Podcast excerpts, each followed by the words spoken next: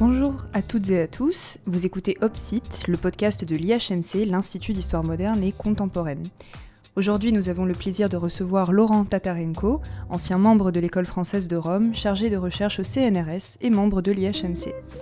Laurent Tatarenko est spécialiste de l'histoire du pluralisme religieux à l'époque moderne, dans l'espace de la Pologne-Lituanie, et étudie tout particulièrement les circulations qui mettent en contact le monde latin et le monde slave. Nous évoquerons ensemble ses recherches les plus récentes, centrées sur l'articulation des cultures institutionnelles et des pratiques d'encadrement des communautés religieuses.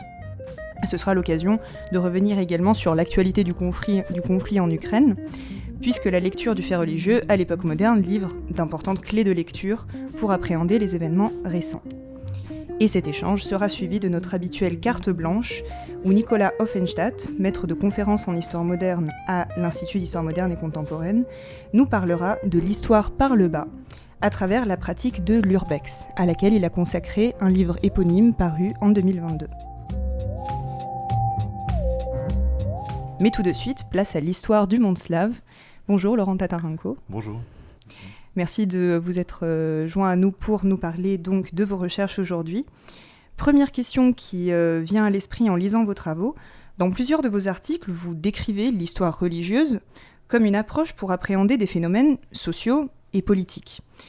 Or, votre angle d'analyse peut surprendre, puisqu'habituellement, ces domaines d'études dans le monde académique sont plutôt distincts les uns des autres. Alors pourquoi ce choix? Tout à fait. Ils sont d'autant plus distincts aujourd'hui où finalement on a tendance à se détacher euh, du religieux et l'histoire religieuse n'a pas forcément le vent en poupe ces dernières années.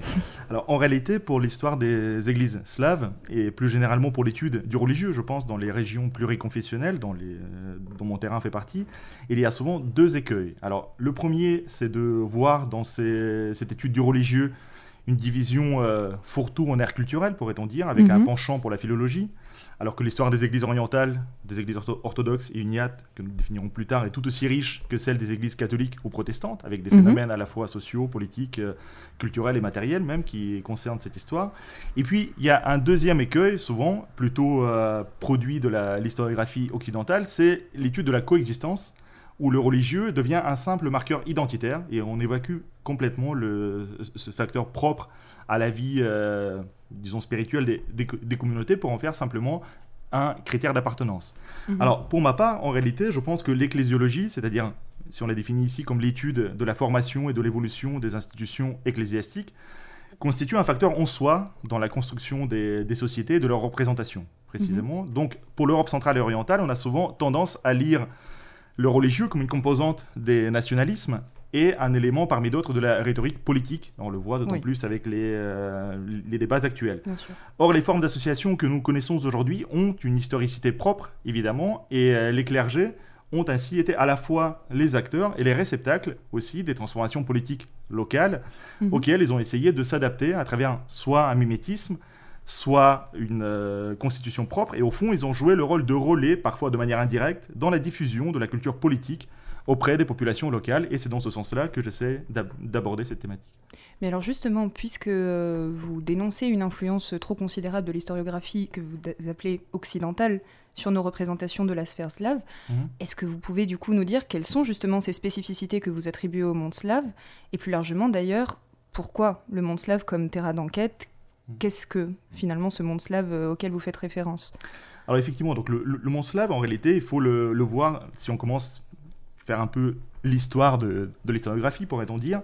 Il s'agit d'un cadre plus culturel que géographique qui a mm. déjà été théorisé par les slavisants comme Ricardo Picchio, qui a mm. promu à partir de la fin des années 1950 le concept de Slavia orthodoxe, mm-hmm. c'est-à-dire le monde slave orthodoxe, autrement dit un ensemble marqué par une tradition religieuse et liturgique avec une langue sacrée commune, et c'est ça qui est important, donc le slavon d'église, facilitant les échanges des hommes, des ouvrages et des modèles savants sur l'ensemble de ce, cet espace. Mhm. Cela dit, pour ma part, justement, j'essaie euh, de prendre le contre-pied de cette représentation et de voir comment, du XVIe au XVIIIe siècle, cet ensemble se trouve d'une part de plus en plus tiraillé par les circulations euh, interconfessionnelles, mhm. donc c'est-à-dire avec le monde latin en particulier, et d'autre part manifeste le poids croissant des appartenances politiques et mm. là aussi euh, fait l'objet d'un éclatement finalement entre identité locale euh, et euh, met fin à cette, cette, notion médiévale de Slavia orthodoxe, qui Mhm. serait un ensemble culturel permanent et qui se, euh, se perpétuerait, on va dire, du 9e jusqu'au 18e siècle, pratiquement sans euh, trop de bouleversements. Et puis c'est peut-être d'autant plus difficile de définir ça comme un ensemble homogène et facile à identifier qu'à l'époque moderne, il me semble, les, fron- les frontières dans cet espace-là sont mouvantes et floues. Vous Tout le dites vous-même dans certains articles. Mm. Du coup, est-ce que vous estimez euh, qu'il y a tout de même une pertinence à considérer euh, cet espace comme euh, un terrain d'enquête en soi qui ferait bloc? Ou est-ce que justement les dynamiques qui le traversent sont tellement propres à, ce, à cet espace que finalement elles justifient d'en faire un terrain à part? Bah, je pense que c'est un terrain ju- justement qui ne forme peut-être pas l'unité qu'on a prétendu, Ouais. mais en revanche c'est un terrain qui a quand même sa propre spécificité dans la mesure où là où il est, il est particulier, c'est dans la mesure où il forme un espace de frontière précisément entre le monde catholique, l'Empire ottoman musulman et la Moscovie orthodoxe, en particulier les, les- les zones qui m'intéressent. Donc c'est un terrain, je crois, particulièrement pertinent pour observer les circulations et les ajustements entre les cultures religieuses concurrentes, dont l'uniatisme, Mhm. que, que j'étudie en particulier, c'est-à-dire le catholicisme de rite oriental, est l'une des expressions euh, les, les plus manifestes en quelque sorte. Autrement dit, j'essaie de voir comment évolue l'articulation entre les communautés religieuses et les communautés politiques, bien plus éclatées et marquées par des cultures profanes locales, évidemment linguistiques, mais aussi juridiques, scolaires, par exemple, et matérielles Mhm. aussi, euh, à, à cette période qui est une période de circulation précisément entre le monde euh, qu'on pourrait définir comme slave, mais qui en réalité se forme dans une circulation des, des modèles entre, euh, entre l'ensemble des, des territoires européens, Mhm, je et même au-delà d'ailleurs. Mais justement, sur cette question de, de l'uniatisme qui, si je ne me trompe pas, prône une union entre les églises locales et l'église de Rome, euh, justement, des phénomènes comme celui-ci ne justifieraient-ils pas plutôt l'inverse, justement, de voir qu'il y a une perméabilité de cette sphère à des sphères qui lui sont euh, étrangères, mais liées par les circulations? Et du coup, est-ce que euh, ça ne justifierait pas justement de faire une histoire à la très petite échelle qui envisagerait les circulations entre, par exemple, la péninsule italienne ici et l'espace slave. Bien entendu, et justement, donc là vous évoquez un aspect plutôt relatif à la méthodologie, et, je, et je pense que l'un des, l'un des apports de, de l'historiographie telle qu'on l'a fait aujourd'hui en, en France, mais plus généralement dans le monde justement occidental qui s'intéresse aujourd'hui davantage à la Méditerranée, c'est euh, de proposer une approche d'histoire connectée et d'histoire croisée, où en fait on fait une sorte de micro-histoire par échelle, si vous voulez, et on travaille justement, on, on prend un creuset creuset qui serait ici ce, territoire soit des Balkans, soit de, de la Pologne-Lituanie, et on l'étudie sous différents angles à travers justement euh, ces, liens avec d'autres pôles religieux euh, de l'Europe et de la Méditerranée précisément. Et c'est justement euh, cette attention très méticuleuse que vous donnez aux cas particuliers et à leur inscription dans l'espace qui explique que vous produisiez souvent des cartes pour illustrer vos propos. Tout à fait. Alors, les, les, les cartes, effectivement, bon, ça, c'est un aspect de fait d'illustration, mais c'est aussi un moyen de, de narration, finalement, Mhm. historique, effectivement, puisque il, ne faut pas euh, se leurrer qu'on parle du texte, des tableaux ou de la, des, des cartes. Il s'agit à chaque fois, et avec les cartes, d'ailleurs, d'autant plus, d'une représentation. Mhm. Alors, le lecteur n'en a peut-être pas toujours conscience, mais c'est quand même là où, où se voit le, le travail de reconstruction de l'historien. Mhm. Et euh, c'est aussi ce qui permet de varier les angles euh, d'analyse en quelque sorte, puisque euh, là, on a la carte permet d'aborder avant tout la question territoriale, et la Mhm. question territoriale est centrale dans, dans ce cadre-là, puisque c'est dans ce rapport aux cultures locales, c'est aussi un rapport au, terri- au- au territoire finalement euh, d'une communauté à son territoire. Et si je comprends bien, et ça fait déjà un peu le lien euh, et l'écho par rapport à ce que nous allons aborder con- concernant l'actualité, vous êtes en train de nous dire qu'une carte n'est pas forcément moins biaisée, ou en tout cas moins travaillée que le texte, et que donc il y a euh, des choix de sémiologie auxquels il faut faire attention en tant que lecteur. Exactement. exactement. C'est-à-dire que la carte, de la même façon que le texte, s'inscrit dans une sorte de pacte narratif Mhm. avec le, le- le lecteur de, de l'historien, et donc il a ses- évidemment ses biais, mais il a aussi une, utilité qui me semble, en tout cas dans le cadre de- des sujets que j'étudie, qui me semble enfin, évidente de ce point de vue-là. Et alors justement, maintenant qu'on a posé à la fois ce cadre, euh, on va dire, thématique et méthodologique d'une part, et puis géographique d'autre part, il est temps de rentrer dans l'expérience concrète des acteurs qui, à l'époque moderne, animaient, vivaient et créaient le religieux dans la sphère slave. Et pour ce faire, je vous propose d'écouter dans un instant la lecture de l'une des sources qui ont servi à Laurent Tatarenko pour faire ses recherches. Est-ce qu'avant que nous l'écoutions, vous pourriez nous en dire quelques mots pour l'introduire auprès de nos auditeurs? Oui, très volontiers. Et, donc très rapidement, il, s'agit d'une supplique, c'est-à-dire de, de ces nombreuses euh, demandes qui sont envoyées à Rome par les, euh, par euh, donc orientaux, qui sont transmis, qui sont euh, euh, relatifs aux laïcs, mais qui sont transmis par les évêques orientaux à Rome, et Mhm. qui, euh, en fait, rentrent dans ce jeu de négociation entre les normes romaines et la, la construction d'un catholicisme oriental qui est euh, à cheval sur les deux traditions. Donc ici, il s'agit d'un texte de 1646 qui a été envoyé au départ à la congrégation de la propagande de la foi, qui s'occupait de l'ensemble de ces zones de, de frontières confessionnelles, et qui a Mhm. été transmis au Saint-Office, puisque c'est le Saint-Office qui était compétent pour toutes les questions relatives à, à- au, au sacrement de l'ordre. Et ici, en particulier, il s'agit d'un prêtre donc, euh, qui souhaite se marier. Je, je rappelle ici, entre parenthèses, que les, même les catholiques, euh, dans le rite oriental, pouvaient se marier donc, euh, quand il s'agissait de prêtres. Et nous écoutons maintenant cette source qui peut paraître très inhabituelle aux oreilles habituées aux pratiques du monde occidental.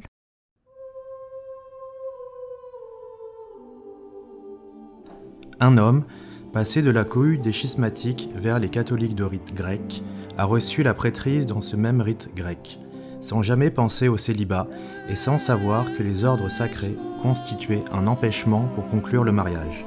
Il lui semblait, en effet, que dans tout le royaume de Pologne, tous les prêtres de rite grec, unis comme schismatiques, étaient mariés. Mais il ignorait que les dix prêtres concluaient habituellement ces mariages avant la prêtrise.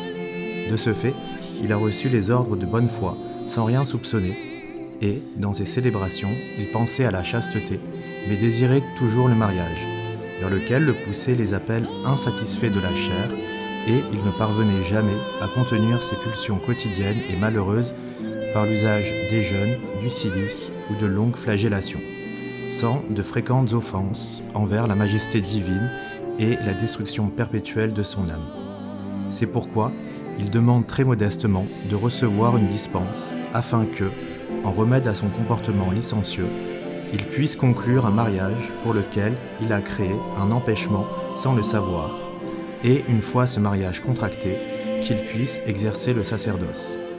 Si cela s'avère excessif, il demande qu'il lui soit au moins permis de conclure le mariage en étant suspendu pour un temps de la célébration de la messe, mais en gardant son bénéfice ecclésiastique et en employant un vicaire afin d'assurer l'administration des sacrements pour la population, comme le veut l'usage dans le royaume de Pologne entre les prêtres catholiques de rite grec, qui, ayant reçu le sacrement de l'ordre et après la mort de leur première épouse, concluent une seconde union. Si cela peut entraîner un scandale et afin de l'éviter, il est prêt à se retirer vers des régions éloignées où, en inconnu, il pourrait se marier. Mais alors justement, la, la question qui me vient à l'esprit en, en écoutant euh, la lecture de cette source, Laurent Tatarenko, c'est justement quelles sont les sources que vous mobilisez pour écouter les faits religieux et surtout comment vous faites pour tirer de cas précis comme celui euh, dont nous venons euh, d'écouter la lecture, tirer de ces cas précis des conclusions plus générales sur euh, le déploiement du religieux dans le monde slave Alors, je reviendrai simplement très rapidement sur le texte que nous venons euh, Oui. d'écouter.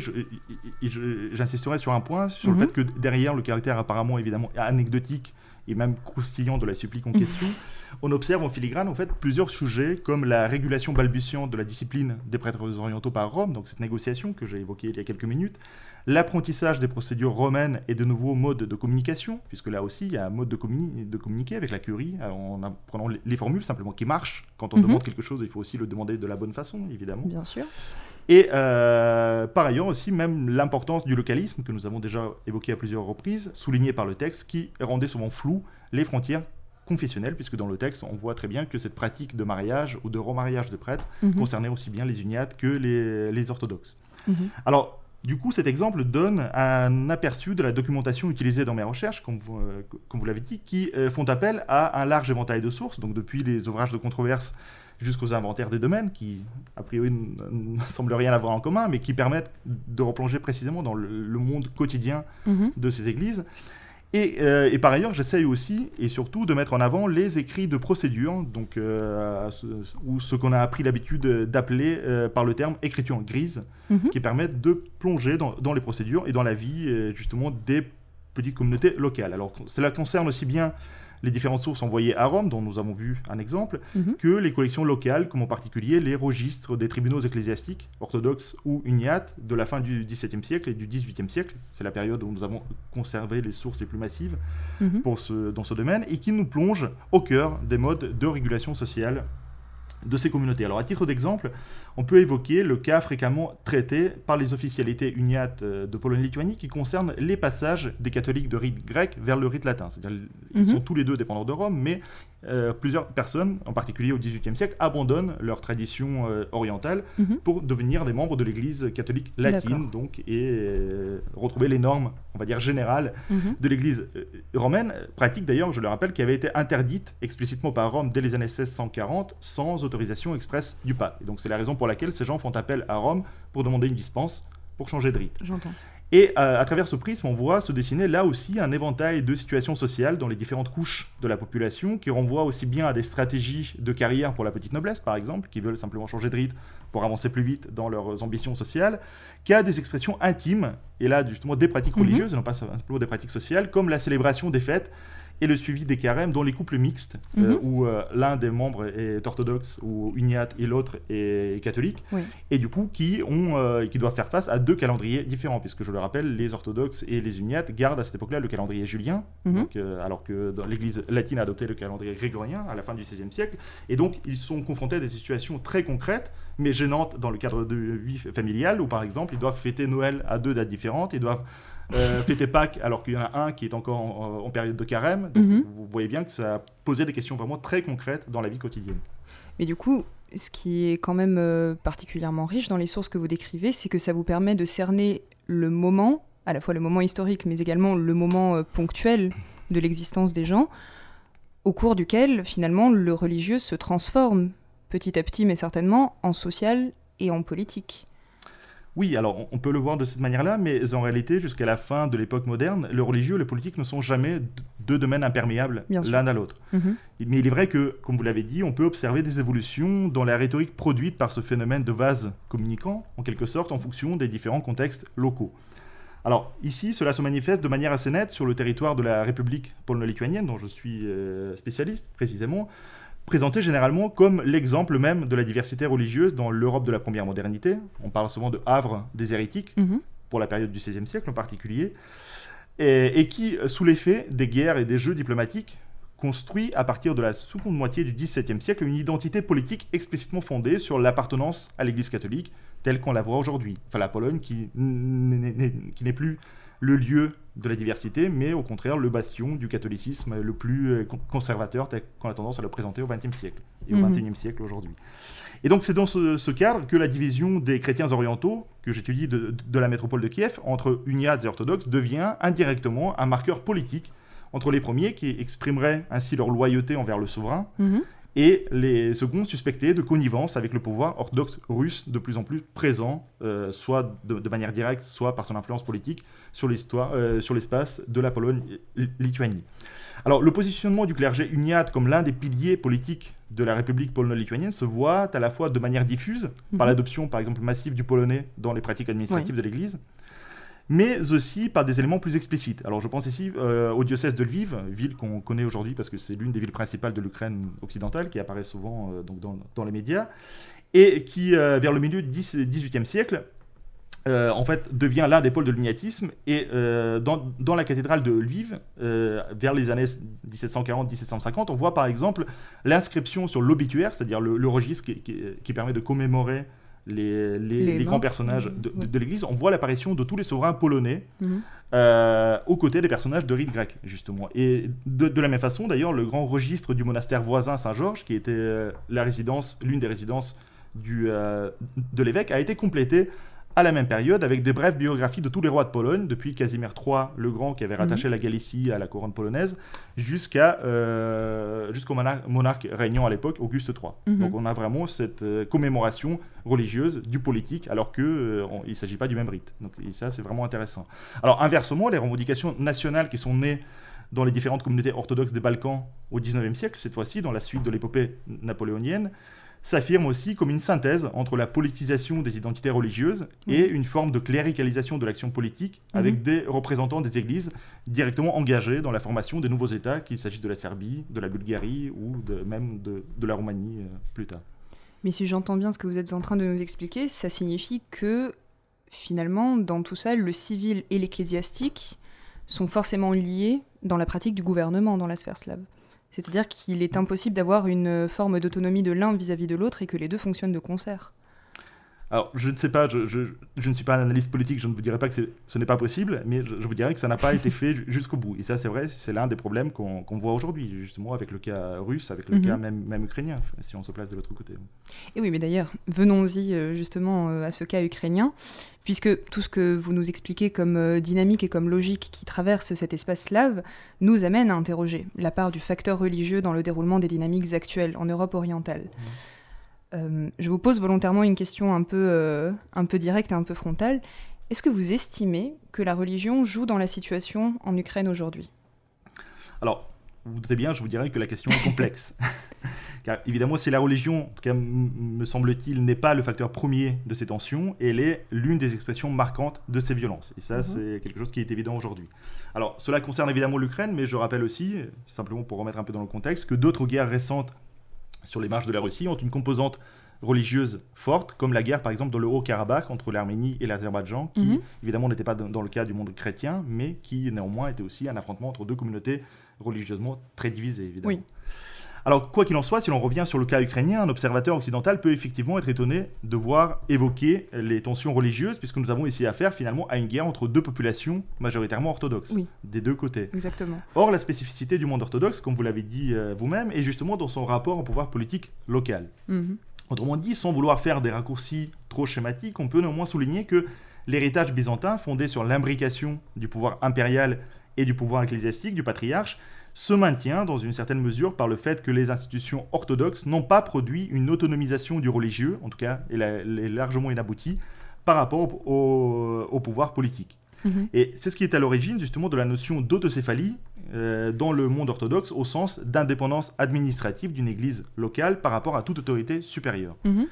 Où l'indépendance d'une entité politique sur un territoire tend vers l'indépendance de l'entité ecclésiastique installée sur ce même espace. Mais justement, ce qui me paraît étonnant, c'est que en 2018, l'Ukraine se dote donc d'une église autocéphale, qui donc permet à une partie euh, de sa population de confession orthodoxe de, de, passer désormais sous un patronage exclusivement ukrainien, pour ainsi dire. Mais une partie des fidèles orthodoxes euh, d'Ukraine sont actuellement encore sous la tutelle du patriarche de Moscou. Or celui-ci, le patriarche Kirill donc, est un soutien très actif de la politique actuelle de Vladimir Poutine. Il a béni les soldats qui sont partis au combat. Il a considéré que la guerre actuelle contribuait à une lutte contre les forces du mal.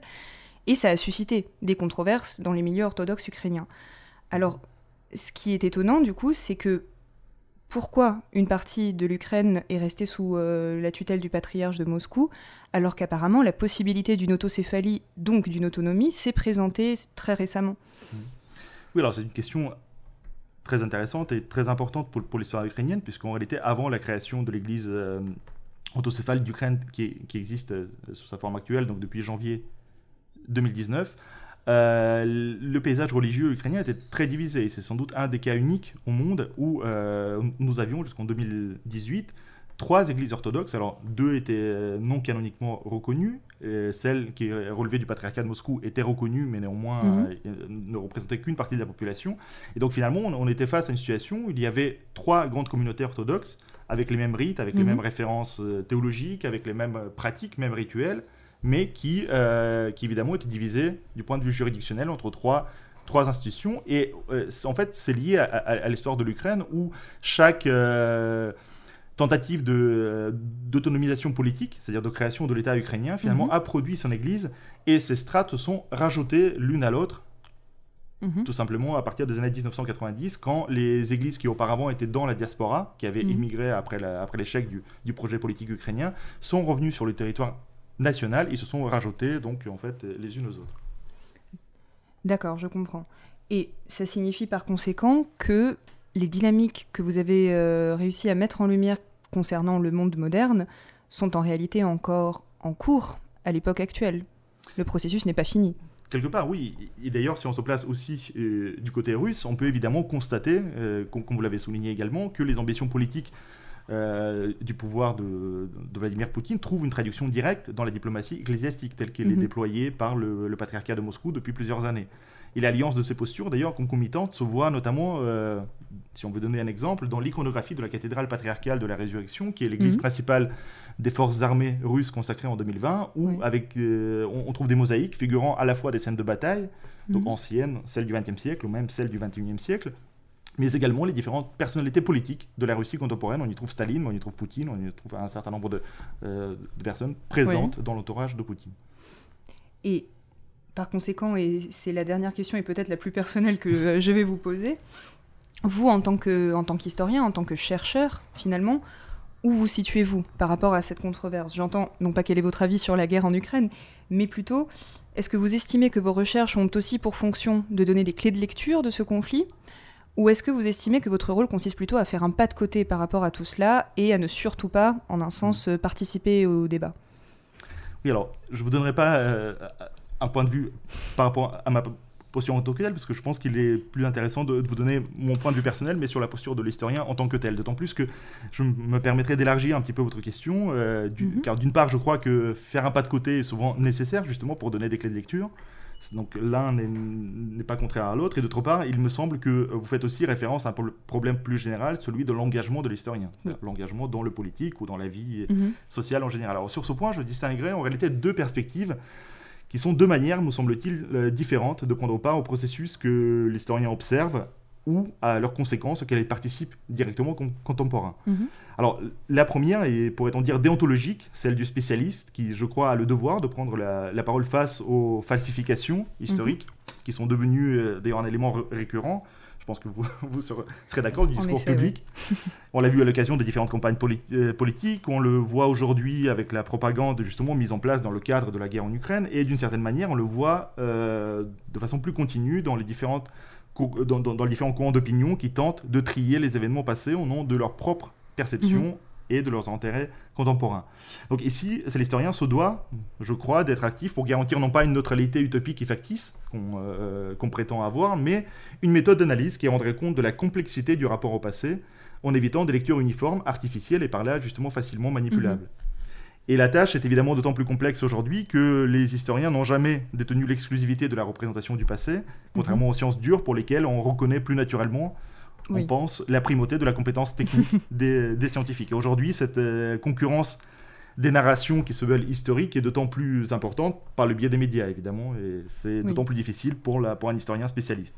Ensuite, et je terminerai là-dessus moi également, donc le deuxième point de votre question est l'engagement personnel qui euh, relève d'une posture, disons, plus philosophique, Mhm. mais qui évidemment est spécifique dans le cas de l'historien, qui est à la fois observateur et lui-même euh, acteur des phénomènes sociaux. Mhm. Autrement dit, on pourrait se demander, et vous avez raison, c'est le savoir professionnel de l'historien doit pousser à une forme de distanciation face aux faits immédiats ou au contraire stimuler un engagement dans l'action.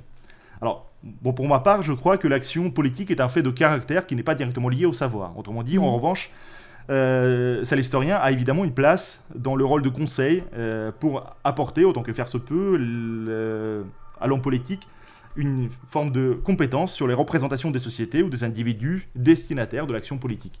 Donc plus concrètement, je dirais que l'historien n'a pas vocation par son métier à être un homme d'État. Mhm. Il peut le devenir évidemment, mais ce sont d'autres critères qui en décident. En revanche, un homme d'État a tout intérêt à s'entourer d'historiens, tout comme il le fait d'économistes, d'administrateurs ou de juristes, pour euh, rendre son action plus pertinente et plus efficace auprès, du, auprès des citoyens qu'il gouverne. Eh bien, écoutez, un grand merci à vous, Laurent Tatarenko, d'avoir répondu à nos questions. Peut-être cette émission sera-t-elle écoutée euh, jusqu'au sommet de l'État et déterminera-t-elle de manière euh, décisive euh, l'issue du conflit. En tout cas, pour nous, voilà matière à réfléchir. Et donc, merci de nous avoir accordé cet échange. Je vous remercie pour votre invitation. On donne maintenant la parole à Nicolas Offenstadt qui va présenter notre rubrique carte blanche. Est-ce que les pratiques d'Urbex permettent de repérer des sources insoupçonnées pour l'historien? C'est Nicolas Offenstadt qui va vous donner la réponse d'ici quelques instants. Mon, chantier de recherche récent, c'est l'exploration urbaine, l'urbex. Alors qu'est-ce que c'est euh, rapidement? Ben, C'est la visite sans autorisation ou de manière euh, illégale ou en tous les cas sans considération légale de lieux délaissés ou abandonnés pour des raisons de loisirs ou, ou d'intérêt euh, intellectuel.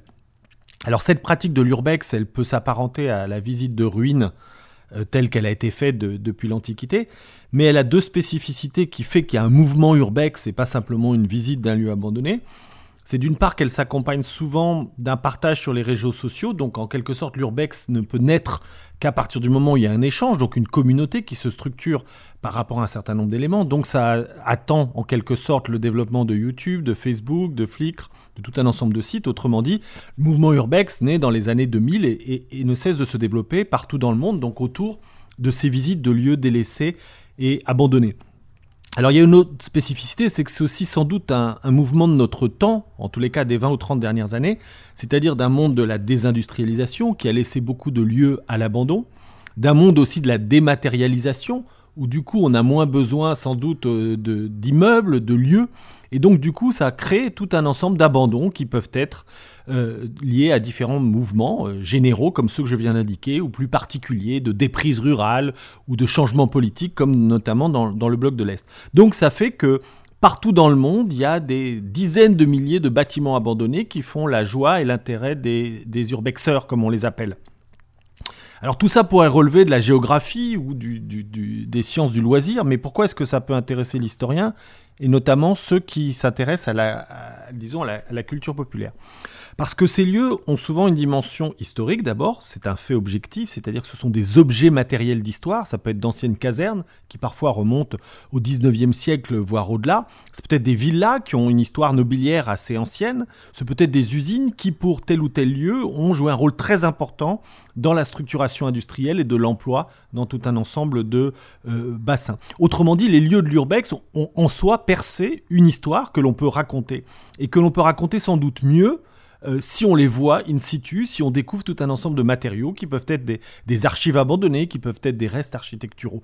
Donc l'urbex, en quelque sorte, travaille sur un objet historique. Mais ce qui nous intéresse ici, c'est que beaucoup des urbexeurs ne sont pas des historiens de métier, ne sont pas des archéologues, même s'ils peuvent s'intéresser, et sont des gens qui ont des professions extrêmement variées, des intérêts euh, variés. Et ce qui frappe, c'est que leur activité de loisir, qui peut être une activité d'aventure, une activité d'amusement, une activité en quelque sorte de mise en danger parce qu'il faut franchir des clôtures, rentrer dans des fenêtres cassées, tout ça est amusant d'une certaine manière, il y a le frisson de l'interdit.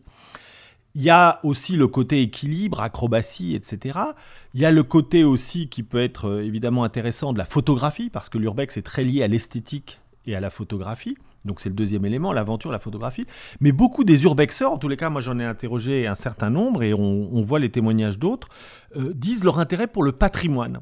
C'est-à-dire que l'urbex, pratique de loisirs, pratique d'aventure, finalement, est lié aussi à une appropriation d'un patrimoine par le bas.